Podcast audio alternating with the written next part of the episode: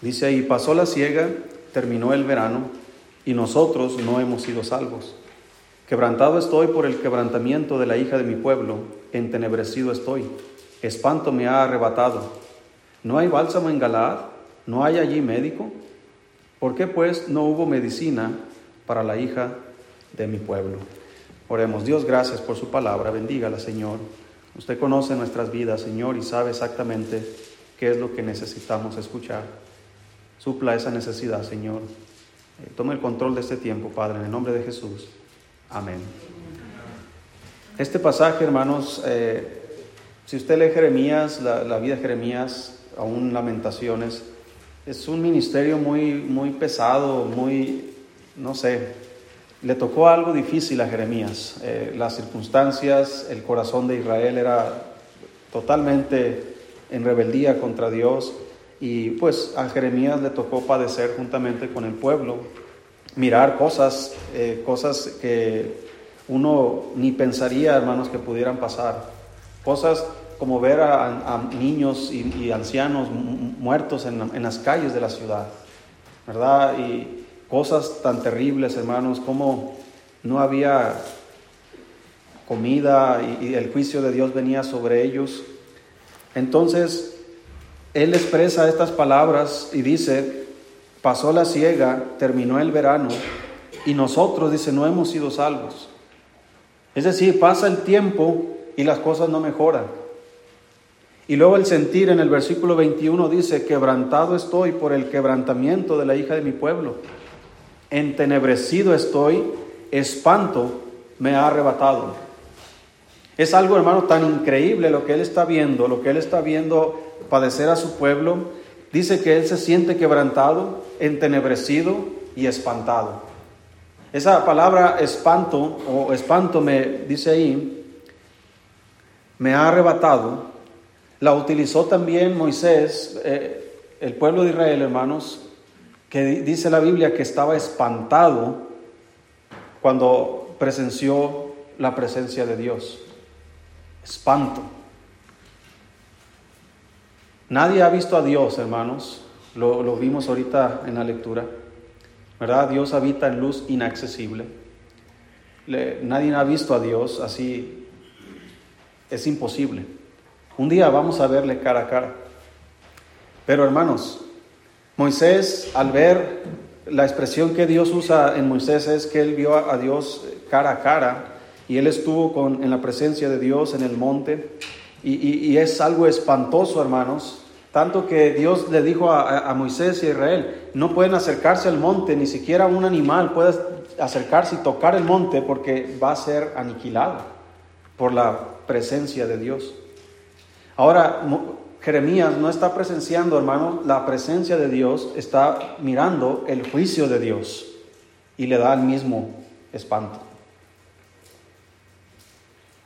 Y él dice, ¿no hay bálsamo en Galaad? ¿No hay allí médico? Es decir, él está diciendo, miren, eh, pasó la ciega, pasó el verano y nosotros no hemos sido salvos, las cosas no han mejorado, no, ha, habido salvación para nosotros, no ha habido alivio, no ha habido solución. Estoy espantado por todas estas cosas, y, pero no hay bálsamo en Estas preguntas, hermanos, son preguntas que tienen respuesta. Sí la hay. Sí hay bálsamo, sí hay médico. Ese bálsamo y ese médico es Jesucristo.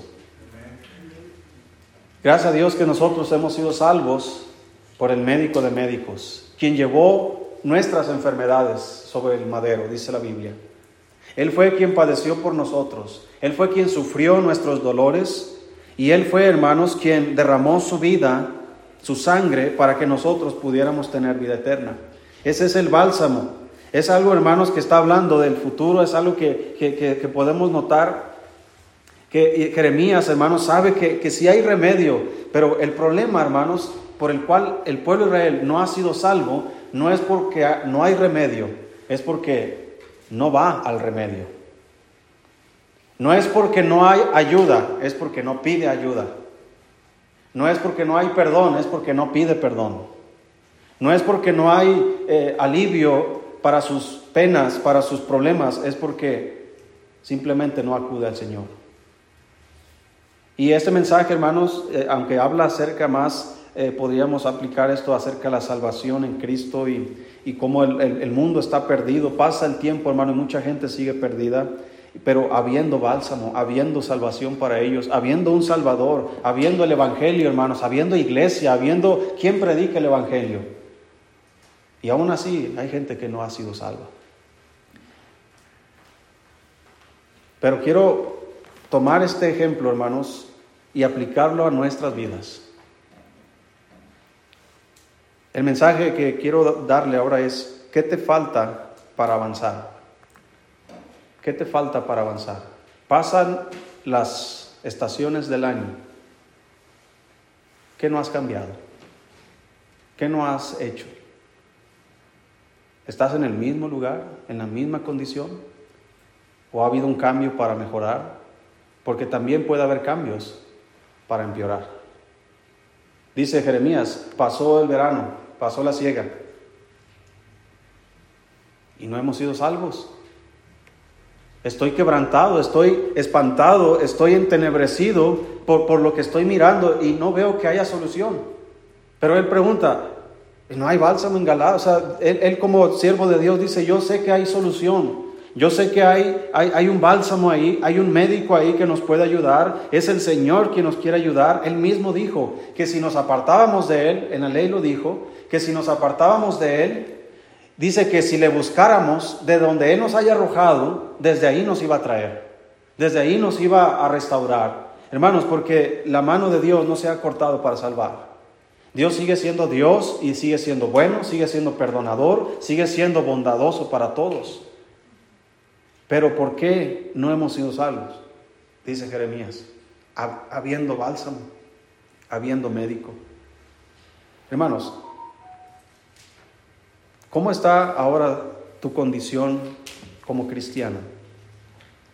¿Qué te hace falta para que sigas avanzando? ¿Qué te hace falta para que seas un mejor cristiano? ¿No hay bálsamo para eso? Sí lo hay. ¿Qué te hace falta para que tú seas un mejor padre y esposo? ¿No hay ayuda para eso? Sí la hay. ¿Qué te hace falta para que tú seas más obediente a Dios? más entregado a Dios, más consagrado a Dios, más santo para Dios. ¿Qué te hace falta? ¿No hay ayuda para eso? Sí la hay. Pero ¿por qué no hemos sido salvos? ¿Por qué no soy mejor padre ahora? ¿Por qué no soy mejor esposo? ¿Por qué no soy mejor cristiano? ¿Por qué no soy más obediente? ¿Por qué no soy más entregado? ¿Por qué no soy más servicial? ¿Por qué no soy más santo? ¿Qué es el problema? Son tres problemas que yo noto que nos detienen para avanzar. La primera cosa es la incredulidad. En Mateo 21, vamos a buscar ahí, por favor. Mateo capítulo 21. La incredulidad, hermanos, es una barrera que nos detiene para avanzar en nuestra vida cristiana. No hay pretextos para no avanzar. No hay pretextos para no cambiar. No hay pretextos para no mejorar. Tenemos una iglesia, hay hermanos que nos amamos unos a otros. ¿Verdad? Aún en las cosas difíciles podemos escuchar los testimonios de otros que padecen y nos anima a nosotros. No porque Él padece, nos anima porque estamos en la misma batalla. Sufrimos juntos, oramos juntos, avanzamos juntos. Así que no hay pretexto, hermano, para nosotros decir, es que yo no, yo no sé. Tenemos una Biblia para aprender. No estamos en un país comunista, un país donde se prohíbe la Biblia, donde sea inaccesible una Biblia para nosotros. No estamos en un país donde hay persecución, donde tenemos que ocultarnos, hermanos, en cuevas para escondernos y congregarnos. No hay ninguna excusa, hermanos, para nosotros los cristianos de esta región del mundo para decir, no puedo cambiar, no puedo avanzar, no puedo ser mejor, no puedo aprender, no puedo crecer. Más bien, el problema pasa por la incredulidad. Mateo 21, 23, dice la Biblia. Si estás ahí, hermano. Dice, cuando vino al templo, los principales sacerdotes y los ancianos del pueblo se acercaron a él mientras enseñaba y le dijeron, ¿con qué autoridad haces estas cosas? ¿Y quién te dio esta autoridad? Respondiendo Jesús les dijo, yo también os haré una pregunta Y si me la contestáis, también yo os diré con qué autoridad hago estas cosas. El bautismo de Juan, ¿de dónde era? ¿Del cielo o de los hombres? Entonces, ellos entonces discutían entre sí diciendo, si decimos del cielo, nos dirá, ¿por qué pues no le creíste? Y si decimos de los hombres, tememos al pueblo, porque todos tienen a Juan por profeta. Y respondieron a Jesús, y respondiendo a Jesús dijeron, no sabemos. Y él también les dijo, tampoco yo os digo con qué autoridad hago estas cosas. Pero ¿qué os parece? Vea el ejemplo que Jesús les pone. Pero ¿qué os parece? Un hombre tenía dos hijos y acercándose al primero le dijo, hijo, veo hoy a trabajar a mi viña. Respondiendo él dijo, no quiero, pero después arrepentido fue. Y acercándose el otro le dijo de la misma manera y respondiendo él, dijo, sí Señor, voy, y no fue. ¿Cuál de los dos hizo la voluntad de su padre? Dijeron ellos, el primero. Jesús le dijo, de cierto os digo que los publicanos y las rameras van delante de vosotros al reino de Dios, porque vino a vosotros Juan en camino de justicia y no le creísteis. Pero los publicanos y las rameras le creyeron. Y vosotros, viendo esto, no os arrepentisteis después para creerle. El Señor los atrapa, hermanos. Y les dice, a ver, eh, le cuestionan, a ver Señor, dinos, ¿con qué autoridad haces estas cosas? Y Jesús con su astucia y su sabiduría les dijo, mira, ustedes también contéstenme esto. El bautismo de Juan, ¿de dónde era? Y ellos ahí están, ¿verdad? Ahí eh, en bolita yo creo, ¿verdad? Y si decimos que es de Juan, que es del cielo, nos va a decir, ¿por qué no le creíste? Y si decimos que es de los hombres, el pueblo nos puede apedrear porque Juan lo tienen como un profeta. Así que no, no sabemos. Ah, ok, y Jesús les pone un ejemplo, miren, este hijo que, que su padre le dijo, quiero que vayas conmigo a la viña. Y él dijo, no, pero después arrepentido fue. Y el otro dijo, sí, Señor, yo voy. Y no fue. ¿Quién es el que está bien? ¿Quién es el que está avanzando? ¿Quién es el que está cambiando? Así que miren, las rameras y los publicanos van delante de vosotros, porque ellos al principio se apartaron de Dios viviendo perdidamente. Pero vino Juan y les predicó y creyeron y se arrepintieron y ahora están cambiando. Y ustedes que se creen que eran mejores y que eran superiores a ellos, que eran religiosos y que conocían la ley, no creísteis lo que Juan estaba predicando. Así que ellos van delante de vosotros. Ellos están cambiando. Ellos son los que están superándose. Esas mujeres, como aquella mujer samaritana, si recuerda que tenía cinco maridos eh, y el que tenía no era su marido, creyó en Jesucristo. Hay bálsamo en Galaad, hay médico allí, y hay oportunidad de cambiar. Así lo fue para nosotros cuando éramos inconversos. Ahora que somos cristianos, ¿qué más oportunidades no hay para ser mejores? Pero la incredulidad, hermanos, podemos saber toda la Biblia como los fariseos y los sacerdotes, pero si no tenemos fe en Dios, si no creemos sus promesas, si no confiamos en Él y no hacemos su palabra, Hermanos, no podemos avanzar. Mira, dice Mateo 13, Mateo capítulo 13.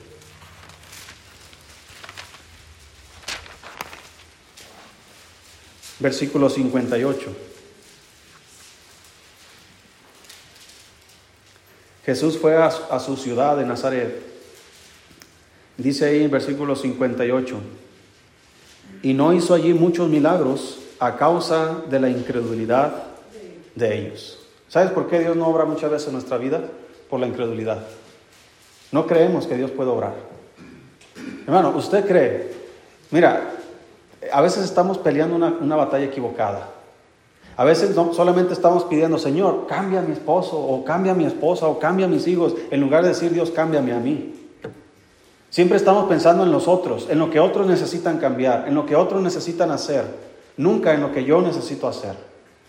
Si cambiamos esa forma, vamos a cambiar verdaderamente. Porque si yo me concentro en cambiar yo y mi esposa se concentra en cambiar ella y mis hijos se concentran en cambiar ellos, todos cambiamos, todos avanzamos, todos somos mejores. Todos vamos a ser transformados. Pero si yo me enfoco en que mi esposa cambie, mira tus errores, mira, siempre te equivocas, mira, tienes que arreglar estas cosas y no me enfoco en los míos, es probable que ella cambie y yo me quede igual. O es probable, es probable que yo la canse y haya una guerra entre nosotros. Ha pasado. Inténtelo cambiar a su esposo o a su esposa. Le va a despertar su viejo hombre que está ahí adentro. Porque a nadie, ¿verdad que a nadie le gusta que les digan sus verdades? ¿A usted sí le gusta? ¿Verdad que no? Y menos, ¿cómo mi esposo me va a mandar a mí? Si yo soy el de la casa. Y a veces cala cuando la esposa te dice algo que te equivocaste, ¿o no, hermano? ¿No te cala o no? ¿No le cala? ¿Verdad? No quiere uno reconocer que tiene razón, ¿verdad? Pero porque yo soy el de la casa. Hermanos, la incredulidad es una barrera para el cambio, para la transformación. Es una barrera para, para que la gente sea salva. Por incrédulos muchos van a ir al infierno. Pero si tienen fe y creen a Cristo y sus promesas, ellos pueden ser salvos y disfrutar de la vida cristiana. La segunda cosa que yo veo que detiene nos detiene para avanzar, hermanos, aparte de la incredulidad, es la negligencia. Proverbios 24. Proverbios 24. La negligencia en el ámbito espiritual, hermanos, simplemente nos mantiene pobres espiritualmente. Y no pobres como dice el Señor Jesús en Mateo 5, donde dice, bienaventurados los pobres en espíritu, porque ellos serán saciados. No ese tipo de pobreza. Esa pobreza a la que se refiere Jesús, los pobres en espíritu, son aquellos que, reconocen su necesidad y que están dispuestos a que Cristo supla esa necesidad. Pero los pobres, en, los que realmente son pobres espiritualmente, es porque son negligentes. Proverbios 24. ¿Cuántos de ustedes, hermanos, cuando tuvieron a su primer bebé, se informaban bien de todo? hasta compraban libros, ¿verdad? Ah, ya se está riendo una hermana ahí. ¿Verdad? Y que libros, cómo bañar al bebé, y luego cómo cambiar el pañal, y, cómo la alimentación, y la primera etapa, los primeros meses hay que darle leche, esto, y cuando cumplen los seis meses es, y todos seguimos al pie de la letra, ¿verdad? no, porque ahí los expertos dicen eso, que, que, la, la, papilla hay que dársela tal mes, y no le des plátano con semilla porque se, se le, el estómago se les suelta. Expertos, ¿verdad que sí? Bueno, no éramos expertos, pero queríamos informarnos.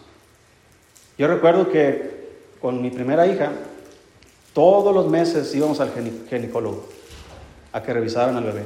Todo, cada mes nos cobraban 500 pesos cada vez la consulta. Y aparte los medicamentos que nos daban para las vitaminas y quién sabe qué tantas cosas. Y ahí estábamos nosotros, los nueve meses. Nació Mical y ahí vamos al pediatra y que quién sabe qué, que el tamiz auditivo y que el tamiz quién sabe qué, y ahí estamos, ¿no? ¿Y qué es esto? Y en internet investiga, porque quiero todo para mi hijo, para mi hija. Ya cuando nos dijeron cuánto cobraban el, costaba el tamiz auditivo, dijimos, no es necesario, ¿verdad? si se queda sordita, pues, pues le enseñamos señas, ¿verdad? Entonces hay otras opciones más baratas.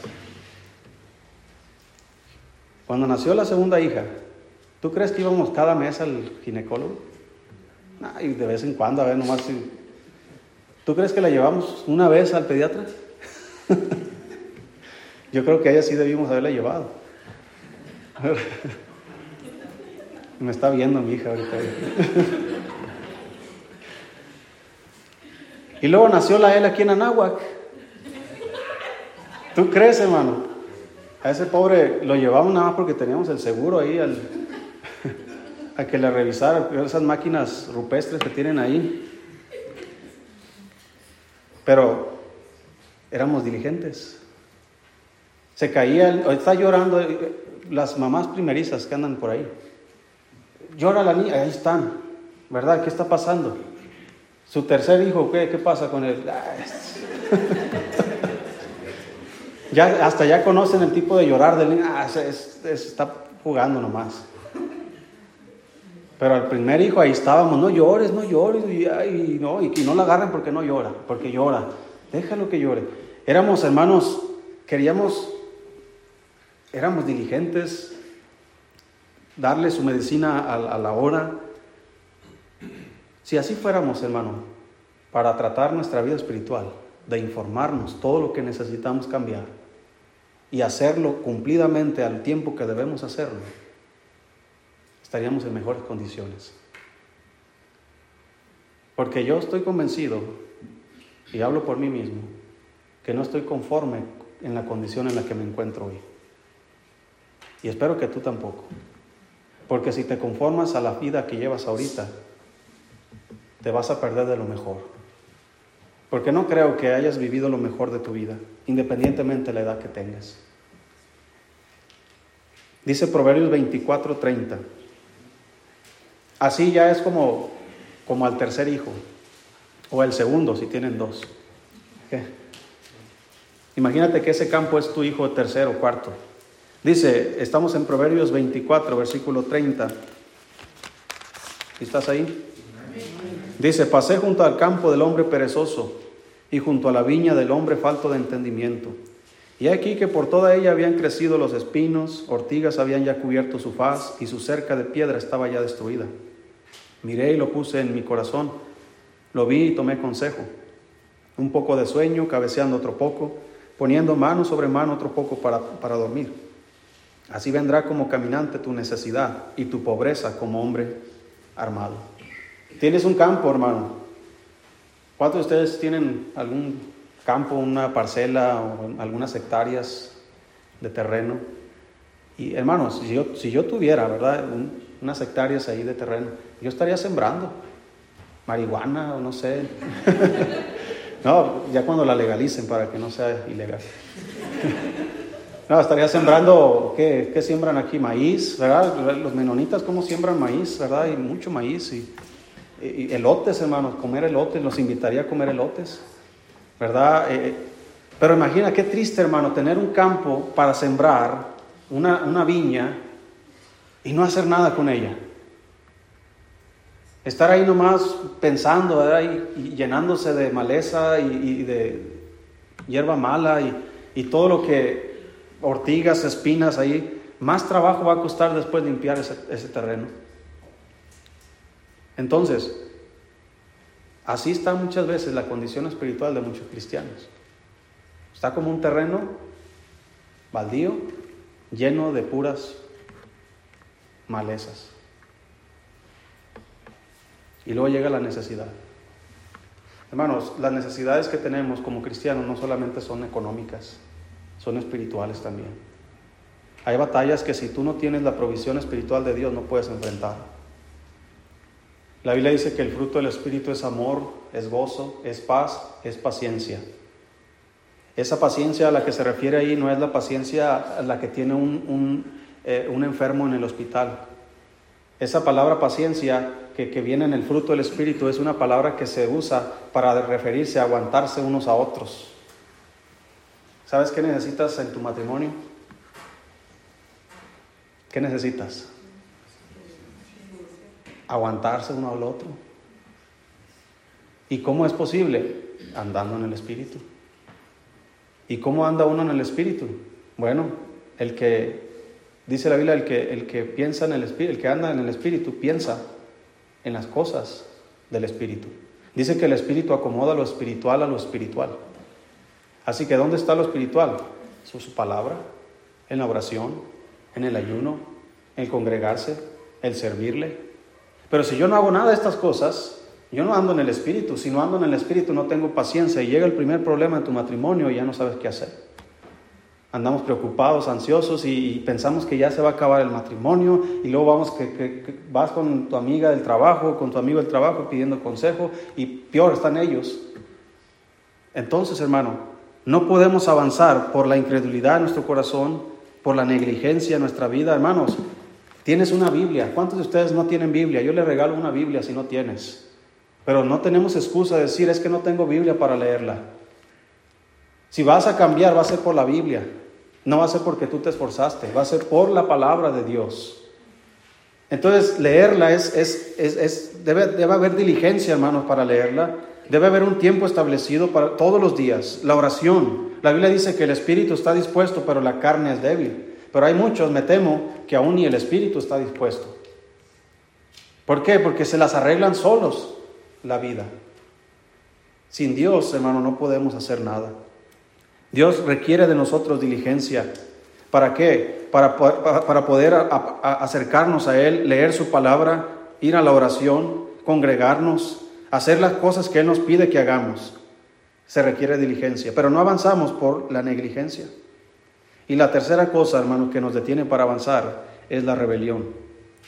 En 1 Samuel 15, no voy a leer el pasaje, pero usted conoce la historia. 1 Samuel 15, 22. Dios le dijo a Saúl, quiero que vayas y extermines a Amalek, a todo el pueblo, mujeres, hombres, niños, a unos de pecho, ancianos, todos los animales. Quiero que, que, dice, no te apiades de él. Entonces eh, Saúl va, hermanos, lleva el ejército, mata a, a todos los hombres, mujeres, todo, pero perdona lo más gordo del ganado y al rey de Amalek. Luego llega Samuel y, y, Saúl le, dice, he cumplido la palabra de Dios. He matado todo así como me, dijo. Y le dice Samuel, ¿y, ese valido de vacas y de ovejas que oigo ahí? Ah, es que de Amalek lo han traído. El pueblo lo trajo para sacrificar a Dios eh, sacrificios y esto y lo otro. Quiso espiritualizar su pecado. Y yo me he topado, hermanos, con muchos cristianos que hacen esto. Eso es rebelión. Porque como pecado de adivinación es la rebelión y como ídolos, idolatría, la, la obstinación, dice, por cuanto tú has desechado la palabra de Jehová, Él te ha desechado para que tú no seas rey. Ya no vas a avanzar ya no hay futuro para ti, ya no va a haber progreso, ya no va a haber crecimiento, ni siquiera tu descendencia va a disfrutar de lo que tú disfrutaste ahorita. ¿Por qué? Por la rebelión. Y hay cristianos que les gusta, hermanos, espiritualizar su pecado. No, es que no, eh, como dijo Saúl. Es que es, que es para, para hacer sacrificios a Dios. Se complace Jehová tanto en los holocaustos y víctimas como en que se obedezca las palabras de Jehová. Ciertamente el obedecer es mejor que los sacrificios y el prestar atención que la grosura de los carneros. Hay dos tipos de rebelión, hermano. Una es voluntaria y otra es involuntaria. Hay unos que dicen que son pecados de omisión y otros pecados de comisión. ¿Qué son esos? Bueno, te lo explico brevemente. El pecado voluntario es el que tú sabes que estás haciendo. Es el que, y no solamente el pecado de hacer el mal, sino el pecado, dice, el que sabe hacer lo bueno y no lo hace, ¿qué es? Es pecado también. Entonces no se enfoque solamente en el mal, enfóquese en el bien que no hacemos también. Entonces, ¿cómo voy a crecer si no hago el bien? ¿Cómo voy a cambiar si no hago el bien? Ya, ya deje el mal a un lado. Ya sabemos que debemos apartarnos del pecado y vivir en santidad. Pero ahora, ¿qué voy a hacer con el bien que debo hacer? ¿Qué, con aquellas cosas que Dios me manda que haga? Si no lo hago, dice la Biblia, es pecado, es rebelión. Muchas veces lo hacemos sabiendo. No lo voy a hacer porque no quiero. Eso es rebelión. Pero muchas veces lo hacemos porque no sabemos. Aún así es pecado. Dice la Biblia que el, siervo que sabiendo, habiendo conocido la voluntad de Dios, de, su Señor, dice, y no hizo conforme a su voluntad, será azotado mucho.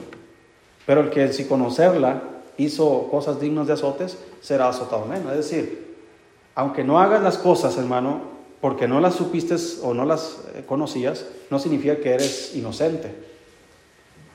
Pero es más entendible. Y, por ejemplo, cuando lo aplicamos con nuestros hijos, yo no veo al hermano Betito diciéndole a Irán, es Irán, vamos a ir al taller para que me ayudes a sacar un motor.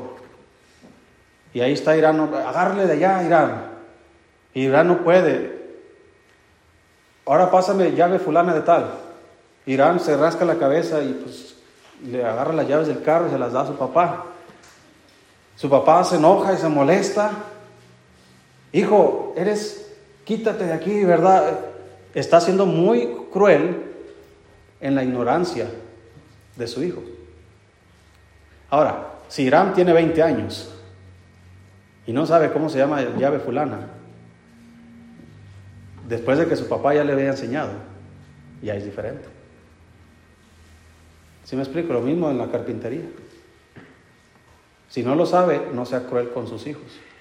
Pero si ya lo sabe, ah, entonces anda con el teléfono o anda ahí comiendo moscas o haciendo otra cosa, ¿verdad?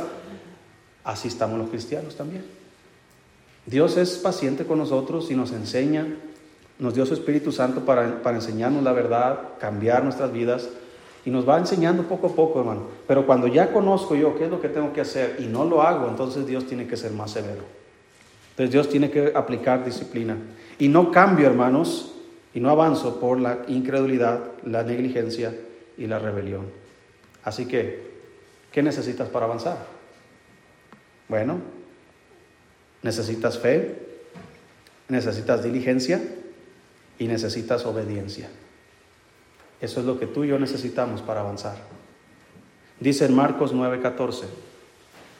Vamos a leer unos pasajes y ya vamos terminando. Marcos 9, 14.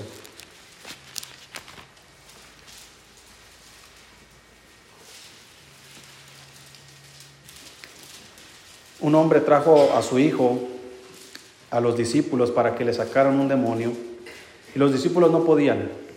Después llegó Jesús y este hombre le dice, mira, traje a tus discípulos a mi hijo y no pudieron. Entonces Jesús le, pregunta, ¿verdad? ¿Desde cuándo le pasa al muchacho esto? Él dice, desde niño y así, así. Pero si tú puedes hacer algo, dice, ayúdanos. Dice Marcos 9, si estamos ahí.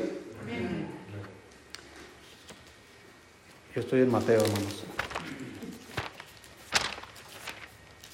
Marcos 9, versículo 14.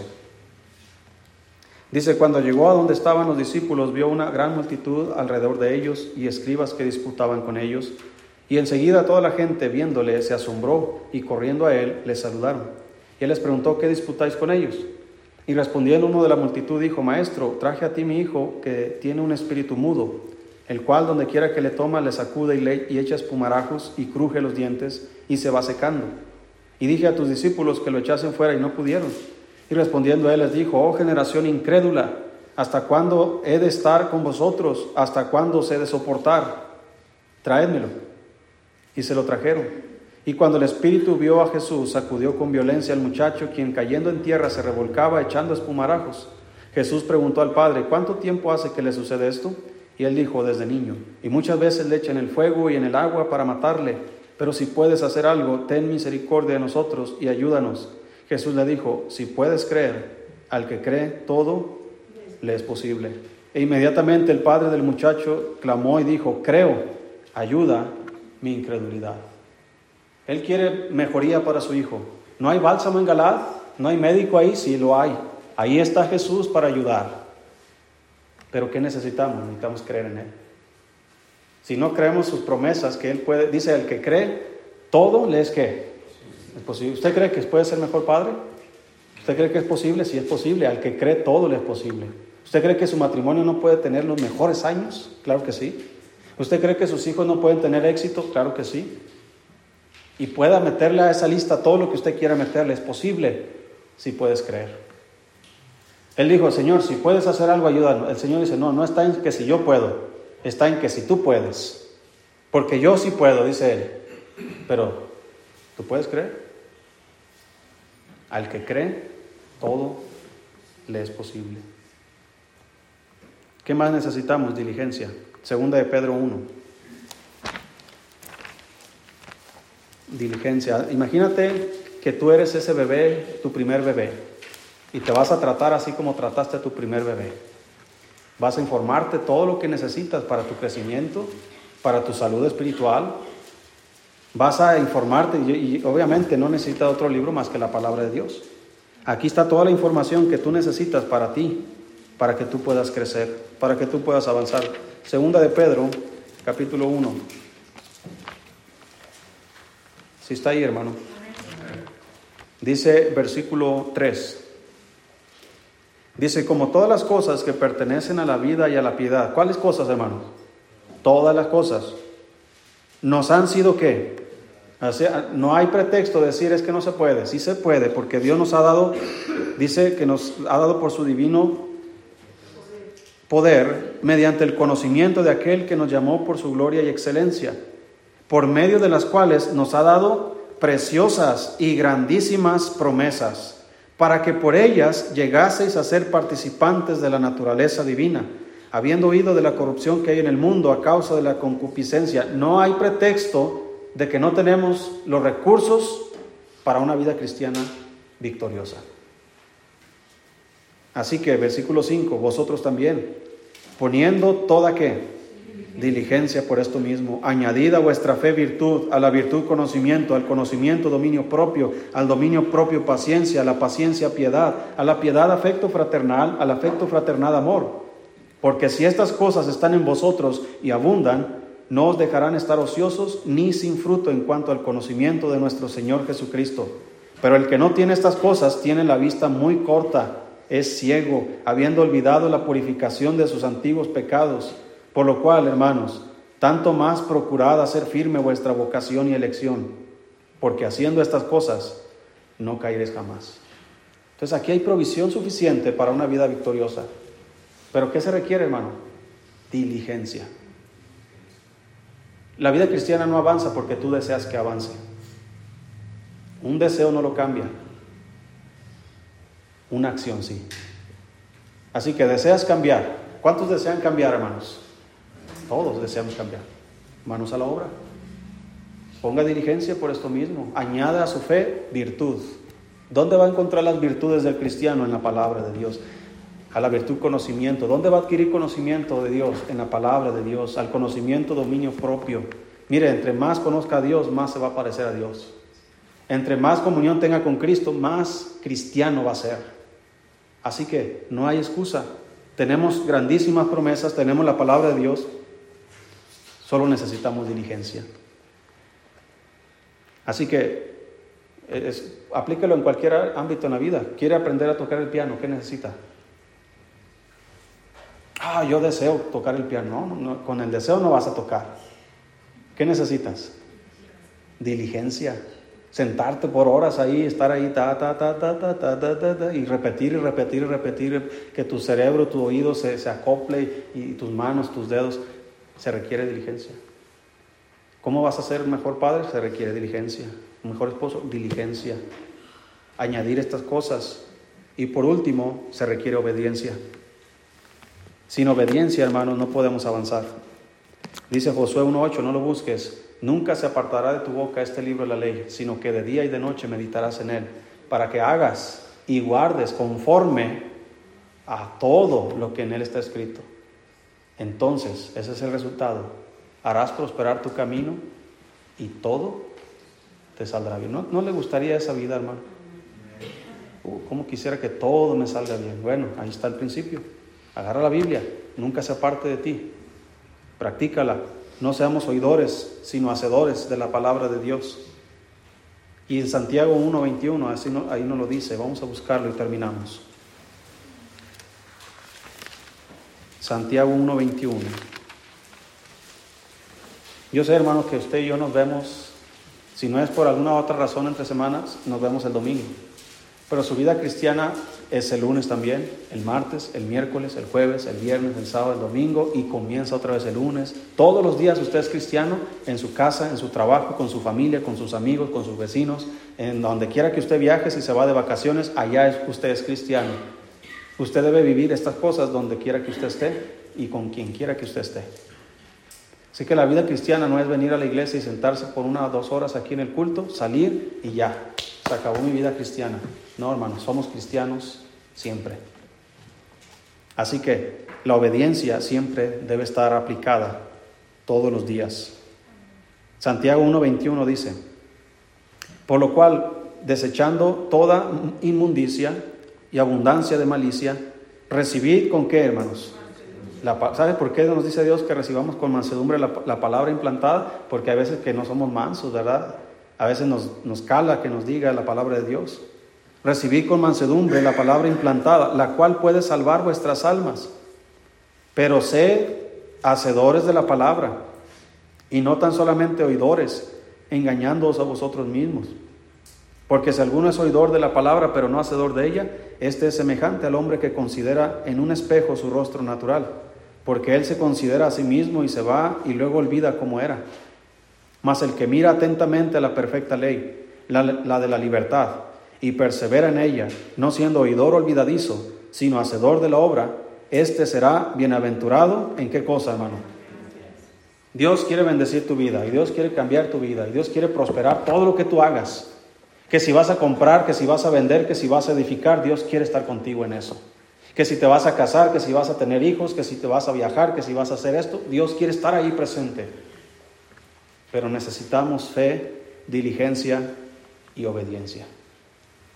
Lo contrario nos quita todas estas bendiciones y nos estanca y hemos, como dice el apóstol Pedro, eh, somos ciegos habiendo olvidado la purificación de vuestros antiguos. En pocas palabras, ni siquiera nos acordamos que somos salvos. Y yo creo que esa es la condición más miserable que un cristiano puede llegar, al punto en el que se olvide de que es un hijo de Dios. Si es lo primero que Dios nos recuerda cuando pecamos o no. Oye, eres mi hijo. El diablo también nos lo recuerda. Oye, tú eres un hijo de Dios, los hijos de Dios no hacen eso y nos acusa. Tú no deberías estar haciendo eso y lo estás haciendo. Ah, a lo mejor no eres hijo de Dios y comienzan dudas. Pero teniendo estas cosas, no caeréis jamás.